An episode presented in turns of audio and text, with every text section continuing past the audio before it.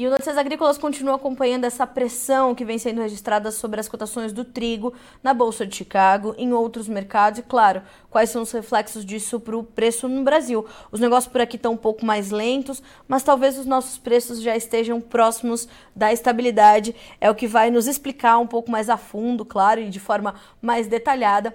Elcio Bento, analista da Safras e Mercado, já conosco na manhã dessa terça-feira. Elcio, bom dia, meu amigo, seja bem-vindo. É sempre um prazer ter você com a gente. Olá, o prazer é todo meu, mais uma vez falando aí com notícias agrícolas.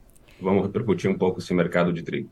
Elcio, a gente estava conversando um pouquinho antes de entrar no ar e você me dizia, olha, a gente não tem grandes fundamentos que pudessem, de fato, provocar essa pressão sobre os preços do trigo. E é mais ou menos por aí, né? O que a gente vê é o mercado quase que agarrado ali a, a, a notícias que não são tão fortes para provocar toda essa pressão, não é isso? Exato, é, é, estranho, né? Porque a gente teve agora na segunda quinzena desse mês de fevereiro uma queda de 12%, é, um, uma retração de um dólar por, por bucho, né? De 7,90 vem para 6,90 agora na manhã, que, que, a gente fala agora está é, em torno de 6,90 dólares por bucho. E por que, que eu digo que é uma situação um pouco fora de, de, do lado fundamental? Os fundamentos eles estão desenhados para essa temporada. O que a gente tem que, que pode justificar essa queda eu diria assim, dois fatores principais. Um deles é a questão mesmo da, da questão do Mar Negro, a, a, possibilidade de uma uh, prorrogação do corredor de exportação, não por 120 dias, como estava sendo, mas por um ano. Isso traz um certo alívio ao mercado. Se a gente pensar fundamentalmente, o que a gente está vendo é que a Rússia tem muito trigo, isso também já justifica essa queda. O trigo russo está muito barato, mesmo com as retrações que a gente tem é, em Chicago agora e, e Kansas aqui nos Estados Unidos nos últimos, desses um dólar que a gente está falando, basicamente nessa segunda quinzena, o trigo russo ainda é muito barato. Então, isso seria uma justificativa para essa queda. Mas me chama a atenção exatamente porque a gente está em, pico de entre safra no hemisfério norte. Talvez a safra da Austrália, que foi uma safra recorde, e, e essa safra, assim, entra agora Uh, entrou agora no, em dezembro do ano passado, nesse mês de janeiro, então é mais recente esse ingresso, é uma safra recorde. Podemos colocar também, talvez, a questão da Índia. A Índia é um país que colhe a partir de março, né? então está entrando quase a safra da Índia. O ano passado, é bom que a gente lembre, em, em maio do ano passado, a Índia saiu das exportações, fechou suas exportações exatamente porque estava com uma safra é, que, que sofreu por questões climáticas e era menor. Então, isso era um fator de alta, e agora a gente tem essa safra indiana, o segundo maior produtor de trigo do mundo, que também ingressa e deve vir com a safra cheia, dar um pouco mais de alívio a esses, esses abastecimentos, a questão de abastecimento. Então, seria, Carla, basicamente esses dois fatores que a gente vê é, fundamentalmente de ter mais trigo. Afora isso, a gente vê exatamente essas diferenças, né, esse spread que existe entre as cotações é, no Mar Negro, especialmente na Rússia, e a, as cotações norte-americanas. Bom que se fale que os Estados Unidos vêm com a safra do ano passado muito pequena, seus estoques são baixos e as exportações norte-americanas estão enfraquecidas, né? Está se exportando muito pouco. O mercado se, vai se balizar sempre pelaquela questão globalizada. Você tem trigo russo mais barato, mesmo com a safra pequena nos Estados Unidos, os preços não têm muito o que subir. É, mas me chama um pouco a atenção essa queda acentuada no segundo, é, na segunda quinzena de, de, fevereiro agora, por ela ser é, fora né, da sazonalidade normal, a gente está em, em entre safra no hemisfério norte, e chama atenção exatamente pela força que tem, sem grandes novidades. Agora, na última semana, é, o fórum do USDA apontou uma safra norte-americana em termos de área que tende a ser maior, se justifica, claro, por toda a questão que a gente tem na região do Mar Negro, mas eu diria assim, a gente não tem fundamentos assim para grandes movimentações. Então, pode ser também que a gente esteja passando por um movimento especulativo de realização de lucro por esses investidores. É bom que a gente sempre lembre que no campo financeiro ainda a gente tem uma situação é, de juros nas economias mais é, estabilizadas, mais seguras, especialmente nos Estados Unidos, com juros mais altos. Isso acaba tirando é, ativos de, de risco, como são as commodities, para ir buscar esses ativos mais seguros. Talvez a gente vê, veja por aí essa justificativa de queda que a gente tem no mercado internacional, mas sinceramente eu não vejo, Carla, como que a gente tenha é, muito espaço, muita gordura para queimar nesse mercado internacional. Claro, agora a gente vai começar, o mercado já começa a olhar para a safra nova. Se começarem a chegar notícias de que a safra nova mundial especialmente no hemisfério sul vai ser uma safra cheia, talvez a gente tenha mais sustentação. É bom que a gente lembre que os preços hoje eles já são inferiores ao pré-guerra, ao de antes da guerra, e os fundamentos dessa temporada eles não são muito diferentes do fundamento dos fundamentos da safra passada. Por isso que eu não vejo grandes espaço ou grande margem para a gente continuar tendo quedas no mercado internacional. Era justamente isso que eu queria entender. Diante dessa, dessa pouca força, portanto, dessas notícias que fazem o preço cair, é, e não sendo elas fundamentos consolidados, pelo, pelo que eu pude entender, então a gente não deve ter um movimento muito mais longo dessas, dessas baixas. Agora, o mercado tende a se estabilizar, Elcio, ou os preços podem voltar a subir nas bolsas internacionais? É uma pergunta bastante difícil em se tratando de mercado de trigo, né? especialmente no pós-guerra, que a gente vê oscilações de 2% a 3% não serem novidades é, no dia a dia. Mas olha, se a gente olhar uma questão muito mais fundamental, e eu gosto sempre de dividir essa questão do que é fundamento. O que é fundamento? É os estoques que tinham, é a produção, são as importações, isso dá a oferta total que tem. E do outro lado, o consumo e as exportações dão uma demanda, da subtração disso você chega aos estoques. Isso é fundamento. O que se produz num ano comercial, ele vai ser comercializado dentro daquela temporada. É, o recorte mundial, por exemplo, é junho a maio. Então, a safra mundial, que começou, começa a ser colhida com mais força em, em junho, ela vai ser comercializada até maio do ano que vem. E a gente tem esse recorte. Quando a gente vem para uma questão é, que a gente costuma chamar de, de, de, de, de exógena aos fundamentos, fora dos fundamentos, como é a questão da guerra, como foi a pandemia, a gente não tem certeza, porque é, é algo que começou quando não se esperava rapidamente, eu costumo dizer com um canetaço, e que não tem uma data para terminar. A gente não sabe quando vai terminar a guerra, quais são, são os efeitos. Quando a gente olha pelos fundamentos, aí sim não tem grandes é, oscilações. O que começa a pesar cada vez mais é exatamente a oferta da próxima safra mundial, da próxima safra do Hemisfério Norte. Agora, no final de março, o USDA lança um número de safra para os Estados Unidos. Em maio, o USDA tem uma consolidação da safra mundial com a primeira, o primeiro número que a gente tem para a oferta e demanda da próxima temporada. E o que começa a pesar a partir de agora, especialmente, né, a partir de agora, é a questão do mercado de clima. A gente vai começar a ver essas notícias. Ah, a safra norte-americana está boa, o mercado vem para baixo. Ah, a Rússia vai colher uma safra recorde, o mercado vem para baixo. Ah, de repente, sei lá, vai ter uma quebra da safra da Europa, do Canadá. Enfim, essas notícias que vão acabar, começar, eh, vão mostrar, a, começar a mostrar um direcionamento ao mercado. Então, de médio e curto prazo, não existe grandes motivos para oscilações bruscas. Por isso que eu digo que essa queda brusca que a gente está agora ela foge um pouco daquela normalidade fundamental daquilo que a gente olha pelos fundamentos. Parece até dar essa impressão sempre que tem alguma coisa especulativa por trás do mercado se reposicionando, exatamente porque não tem grandes novidades. A partir do momento, e talvez se o mercado que está muito, sempre muito adiante, né, os, os investidores estão muito adiante né, dessa percepção que a gente busca notícias, mas os caras que estão realmente operando e, ganhando e, e, e, enfim, investindo dinheiro nesses ativos, têm informações muito privilegiadas. Talvez já estejam vendo uma situação de safra mundial é, maior, mas tudo isso a gente vai começar ou vai ter que esperar para ver se tem sustentação, uhum. porque os fundamentos são soberanos. Não tem como o mercado começar a cair exatamente por um movimento talvez especulativo se não tiver fundamento que justifique isso. Por isso eu acredito que a gente deva, num curto prazo, estabilizar essa tendência de queda e a próxima movimentação vai depender muito do que nós teremos da próxima safra mundial. E o que, que você está é, já esperando para essa próxima safra? Elcio, os números do Outlook Forum do USDA saíram, indicando uma safra maior para os americanos. E quais outros pontos de atenção a gente tem que ter para essa nova temporada uh, e principalmente depois dessa, desse número mágico assim de, de um ano de guerra entre Rússia e Ucrânia, que são dois players importantíssimos desse mercado. O que a gente pode esperar para essa nova temporada neste contexto atual que a gente tem para o trigo no mundo? Os preços do trigo, é bem verdade das outras commodities também, mas se a gente olhar a questão do foco do trigo, a gente tem preços do trigo ainda muito altos, ainda muito atrativos. Preços de trigo a 7 dólares, né, hoje está 6,90, mesmo a 7 dólares é um preço de trigo elevado. É, e com todas essas incertezas, a gente sabe que a Ucrânia é um país que está invadido, era um dos grandes fornecedores, e essa é a primeira safra ucraniana que vai ser plantada e colhida, com tendo todo o manejo com o país invadido. A safra passada, que teve já uma queda acentuada, né, do saldo exportável que era de 24 milhões, caiu para cerca de 11, 12 milhões. Então, toda essa queda que a gente teve da safra passada australiana foi eh, basicamente porque não conseguiu, os produtores ucranianos não conseguiram fazer o manejo das, das, das lavouras.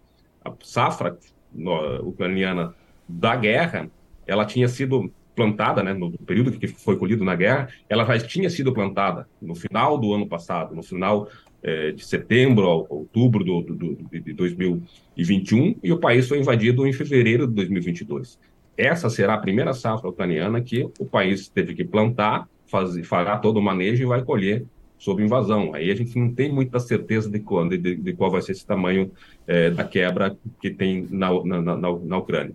Então, esse fator guerra e os preços mais elevados, assim como aconteceu aqui no Brasil, que a gente colheu uma safra recorde, seus países ao redor do mundo tendem a apostar um pouquinho mais no trigo. Tem países, como são os norte-americanos, por exemplo, por exemplo, que tem uma disputa muito grande ainda diária entre trigo, soja e milho, e essa disputa, desde a década de 80, tem sido desfavorável para o trigo. O trigo tem perdido área exatamente para é, cedendo área para soja e para milho naquela disputa que tem para essas duas culturas principais norte-americanas, principalmente a partir é, de 2008, com a bolha das commodities, quando os Estados Unidos investiu muito em etanol de milho e teve essa disputa acirrada e foi o trigo quem perdeu, vem com áreas muito pequenas. Certo. Mas, por exemplo, a Rússia é um país que produz quase que em monocultura, né, o trigo. O Canadá também é muito mais trigo. Então, tem esses países que estão vendo os preços altos do trigo e sabem da incerteza de abastecimento, especialmente em relação ao que acontece no Mar Negro, esses países tendem a, a elevar suas produções. Então, a expectativa, a minha percepção que eu tenho em relação à safra global é que os países vão, né, os produtores vão investir mais, vão apostar mais no trigo. Como sempre, a gente sabe que essa aposta no trigo é, essa intenção de produzir mais trigo, ela sempre vai precisar passar pelo crivo do clima, porque é uma das culturas mais sensível a questões climáticas. Não adianta, por exemplo, a gente, os, os produtores quererem produzir se de repente a, o clima não deixa. Exemplo disso, a Argentina, no passado, que tinha uma estimativa inicial de se produzir 20 milhões e acabou colhendo menos de 12 milhões. Então, é, a expectativa é de aumento de área e potencial de produção mundial se elevando. Se o clima vai permitir isso, só o tempo dirá. A Argentina está passando por chegada, pela chegada de uma nova onda de calor. Eles não têm um minuto de sossego.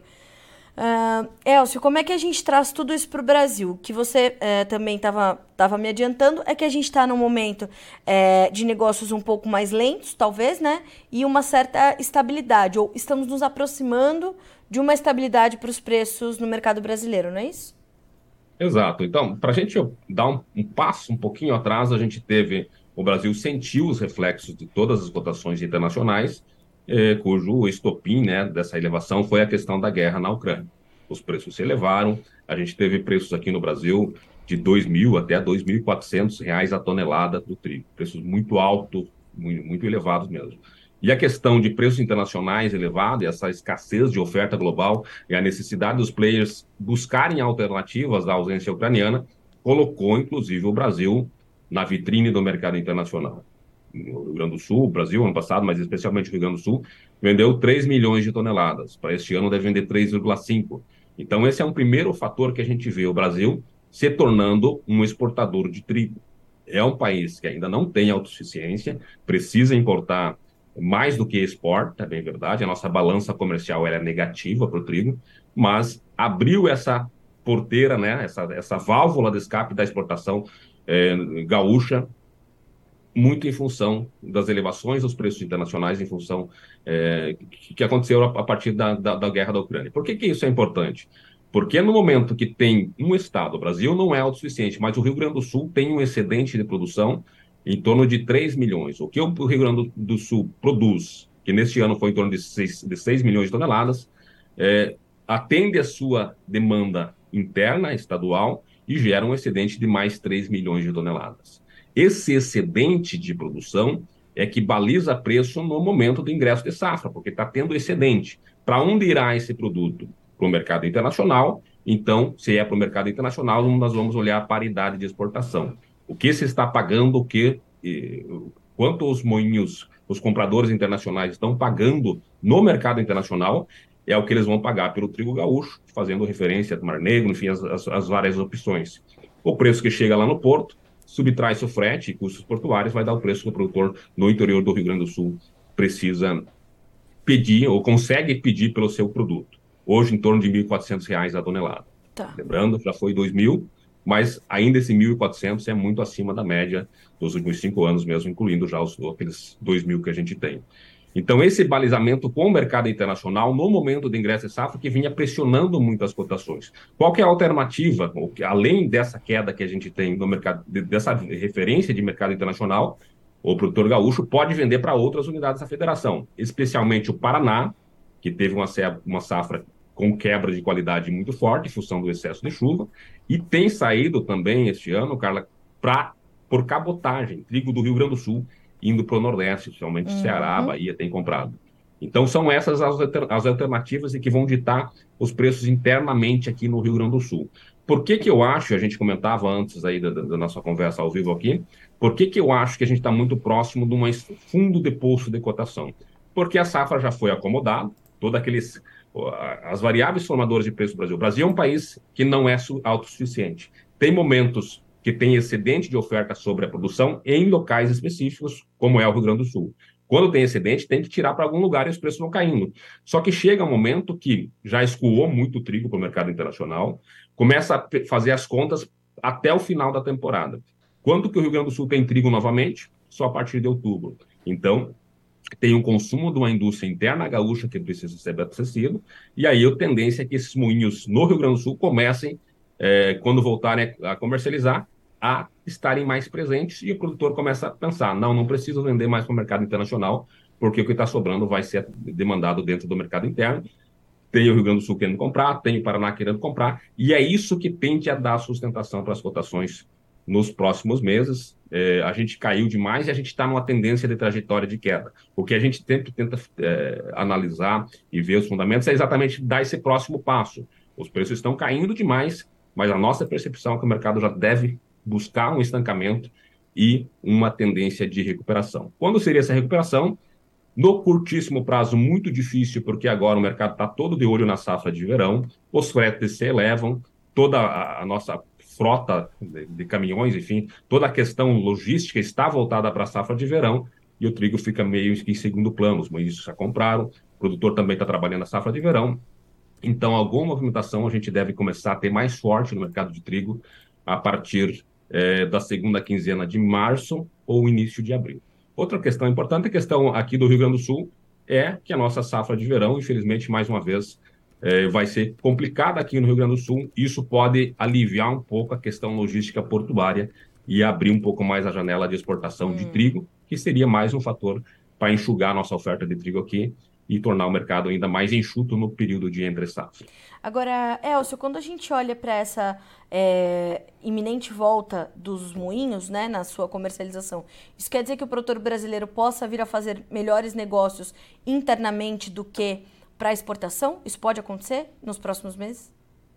Isso pode acontecer sim. É interessante que a gente está passando por um processo de mudança. Uhum. O Brasil nunca olhou para paridade de exportação. Só para deixar bem claro, quando é a gente verdade. fala em paridade de exportação, é pensar assim: o Moinho vai dizer assim para mim, ah, vai dizer, eu pago para você, para você, produtor, o que tu está tendo lá no mercado internacional. Então, ele vai ver, ó, o pessoal lá na Rússia está pagando 320 dólares. Né? Está vendendo a 320 dólares. Então, se tu conseguir colocar no porto esses 325 dólares, a partir daí eu começo a pagar para ti, porque senão eu fico sem o trigo. Isso é paridade de exportação. No Brasil, quase que, normalmente, a gente nunca olhou para paridade de exportação, porque a gente precisava comprar muito trigo. E aí, o contrário, é o preço que o produto internacional chega aos moinhos brasileiros, é que vão determinar quanto o produtor do interior vai poder pedir pelo seu produto. Imaginar a questão do, do Paraná, se o trigo argentino, por exemplo, chega a dois mil reais em Curitiba, o produtor do interior, do, esses são preços hipotéticos, é claro, o produtor do interior poderá vender num preço que chegue no máximo aos dois mil lá no moinho, hum. porque senão o moinho vai para o mercado internacional. Certo. Então, o que a gente tem neste momento que justifica essa alta é uma mudança gradual do mercado que se é balizado pela paridade de exportação, quando tem excedente, para o mercado começar a buscar alguma linha de paridade de importação. O preço que o produto internacional chega no Brasil determina quanto o produtor pode vender aqui no mercado brasileiro. Ao contrário do que o preço que o produtor, do que os moinhos estão pagando lá no mercado internacional, que determina o preço que o produtor precisa vender aqui no mercado interno. Isso já dá uma elevada nas eh, variáveis formadoras de preço. Mas então, quando a gente fala, só para responder a tua pergunta, quando a gente trabalha em paridade de importação, significa que os preços internos negociados, a possibilidade de vender internamente, ela é mais atrativa do que o mercado internacional. Ou seja, os preços se afastam da paridade de exportação. Esse é um movimento que a gente normalmente tem na entre safra, e aí sim, respondendo a tua pergunta, os nossos preços internos os preços de compras pelos moinhos nacionais seriam mais atrativos do que a venda no mercado internacional. É, eu te perguntei isso porque é, desde que a guerra foi iniciada ali entre Rússia e Ucrânia, o Brasil acabou se despontando como uma alternativa importante para os importadores, coisa que também não era grande prática o Brasil exportar grandes volumes, né? E a gente acabou sendo uma alternativa importante. Então, é, a gente vai ver esses momentos é, se, se, se é, se revezando, melhores momentos para o mercado externo e melhores momentos para o mercado interno. Essa máxima ainda vai valer, portanto, de repente, para concluir pelo menos esse ano comercial aqui no Brasil. Exato. Eu não sei se a minha conexão na internet deu uma falhada e minha equipe pipocou a tua voz para mim aqui, mas enfim, eu entendi a pergunta e sim, a gente divide essa, essas, essas, esses momentos, né? O mercado é, eu sempre costumo dizer que a gente tem três pilares para a formação de preços. Um deles é o abastecimento interno o outro é o câmbio e o terceiro é o preço internacional. Quando eu falo nessa questão do abastecimento interno, é aquela questão mais pontual do momento. O Brasil tem momentos que tem excesso de oferta sobre a questão, sobre a demanda interna. Quando tem esse excesso de oferta, vai para a paridade de exportação. Quando tem escassez de oferta, e isso acontece normalmente no período entre safra, vai para a paridade de importação. O que me parece claro, Carla, é que a gente entrou, que o Brasil entrou nessa vitrine, né, está exposto nessa vitrine do mercado internacional como vendedor. Os compradores internacionais sabem que, no momento do ingresso da safra gaúcha, o Brasil tem colocado excedentes no mercado, tem possibilidade de colocar excedentes no mercado internacional. Esse ano passado deu muito certo a questão de, de, de, de, de clima. Existem algumas questões de quantidade de, de, de, proteína que travaram algumas vendas, mas, via de regra, o Brasil teve muito trigo de boa qualidade para vender no mercado internacional. Então, me parece que isso é algo que vai ser de agora para frente, de agora em diante, a gente já colocou o produto na vitrine. Então, os compradores sabem que uma região do Brasil, no período lá de outubro até janeiro, tem trigo disponível para vender e vão continuar demandando esse trigo. Esperamos né, que a gente continue tendo safras boas. A próxima safra já tem uma estimativa de que a área no Rio Grande do Sul, especialmente, que é o grande produtor agora, vai aumentar, o que mais uma vez, mostra que a gente vai continuar vendendo trigo no mercado internacional. Sempre a torcida que a gente tem aqui no Brasil, questão climática, ela ainda é bastante complicada. Quando a gente tem anos bons de clima, a gente tem tudo para se tornar um país que coloque trigo no mercado internacional. E, mais que isso, a logística ajudando, mesmo produção de trigo gaúcho, podendo abastecer o nosso Nordeste, que é um grande comprador de trigo no mercado internacional. É isso. Elcio Bento, te agradeço demais por essas, principalmente pelas orientações aqui para o produtor brasileiro, dando todas essas alternativas que ele tem de mercado, apesar dessa certa pressão que ele sente agora nas cotações. Lembrá-lo que são preços ainda atrativos, né, Elcio? Como você falou, são preços que remuneram o produtor adequadamente. Obrigada por estar conosco, por dividir essas informações com a nossa audiência. Eu que agradeço sempre a oportunidade que vocês dão para a gente é, aparecer e conversar com o mercado, é uma forma da gente estar próximo aos nossos clientes aqui da Safra. Então, obrigado a vocês e sempre que precisarem é só chamar. Um abração. Obrigada, Elcio. Um abraço para ti também, meu amigo. Até a próxima. É. Elcio Bento, analista das safras de mercado, conosco nessa terça-feira para entendermos então essa pressão toda sobre o mercado de trigo. E né, as nossas suspeitas se confirmaram. Não há fundamentos e força o suficiente entre as notícias presentes para exercer toda essa pressão, todo esse peso sobre as cotações do trigo. Mas, como, como o Elcio falou, o mercado está caindo, temos que trabalhar com essa baixa. Então, temos essa concorrência forte agora do mercado uh, russo, do produto russo, né, efetivamente. É, essa possibilidade de uma safra maior nos Estados Unidos, com os números sendo projetados ali pelo USDA no seu Outlook Forum da semana passada, e o mercado também podendo, passar, podendo estar passando por um, por um movimento especulativo de realização de lucros, né? Então, hoje, percebam que as baixas no trigo continuam, mas na soja são muito mais agressivas. Inclusive, o contrato maio já perdeu os 15 dólares por bushel nessa enquanto a gente está aqui conversando. E no trigo, as perdas, a gente vai passar os números, né? Pra gente para a gente confirmar, mas assim, a gente está falando de baixas no trigo hoje de 2,75 a 4 pontos nos principais contratos. E Elcio Bento faz o alerta: esses são preços ainda atrativos, são níveis de preços abaixo né, do pré-guerra, apesar de tudo. Então a gente está olhando para isso. Mas, segundo também Elcio Bento, a gordura que a gente tem para gastar né, nesse movimento de baixa já está quase acabando. A gente já não tem mais muito espaço para as baixas continuarem é, muito frequentes e muito intensas. Então, olhar para isso. Aqui para o Brasil, a gente tem visto né, que bons negócios saíram para exportação, mas também o nosso mercado interno demandando bastante trigo. Paraná tem comprado do Rio Grande do Sul pela quebra de qualidade, pela perda de qualidade em função do excesso de chuvas, e o Nordeste também, que é grande comprador de trigo, é, aqui trigo gaúcho principalmente, vindo ali é, buscar né, o Ceará, a Bahia, como citou o Elcio, e também o produtor que ou o vendedor que está optando ali pelo mercado interno fazendo também bons negócios e uma demanda que deve se intensificar internamente com a volta dos moinhos mais presentes, mais fortes, principalmente a indústria gaúcha, como nos explicou o Elcio Bento. Então essa demanda aí pode dar alguma algum suporte às cotações do trigo brasileiro nestes próximos meses e a gente está de olho nisso tudo. Lembrando, como eu falei, que a Argentina está ali recebendo uma nova onda de calor nesses próximos dias, segundo os mapas climáticos mais atualizados, e a gente também vai te trazendo essas informações na sequência. Vamos ver como é que estão as cotações do trigo na Bolsa de Chicago agora, para a gente fechar esse boletim? Números na sua tela. Março, 6 dólares e 92 centos por bushel, 4 pontos de queda. O maio, 7 dólares e 6, caindo 3 pontos mais 25. O julho, 7 dólares e 15, 3 pontos de baixa. O setembro, 7 dólares e 25, caindo agora 2 pontos mais 75. Com esses números a gente fica por aqui e a gente já te adianta que a nossa programação continua para que vocês sejam sempre os produtores rurais mais bem informados do Brasil. A gente volta já já.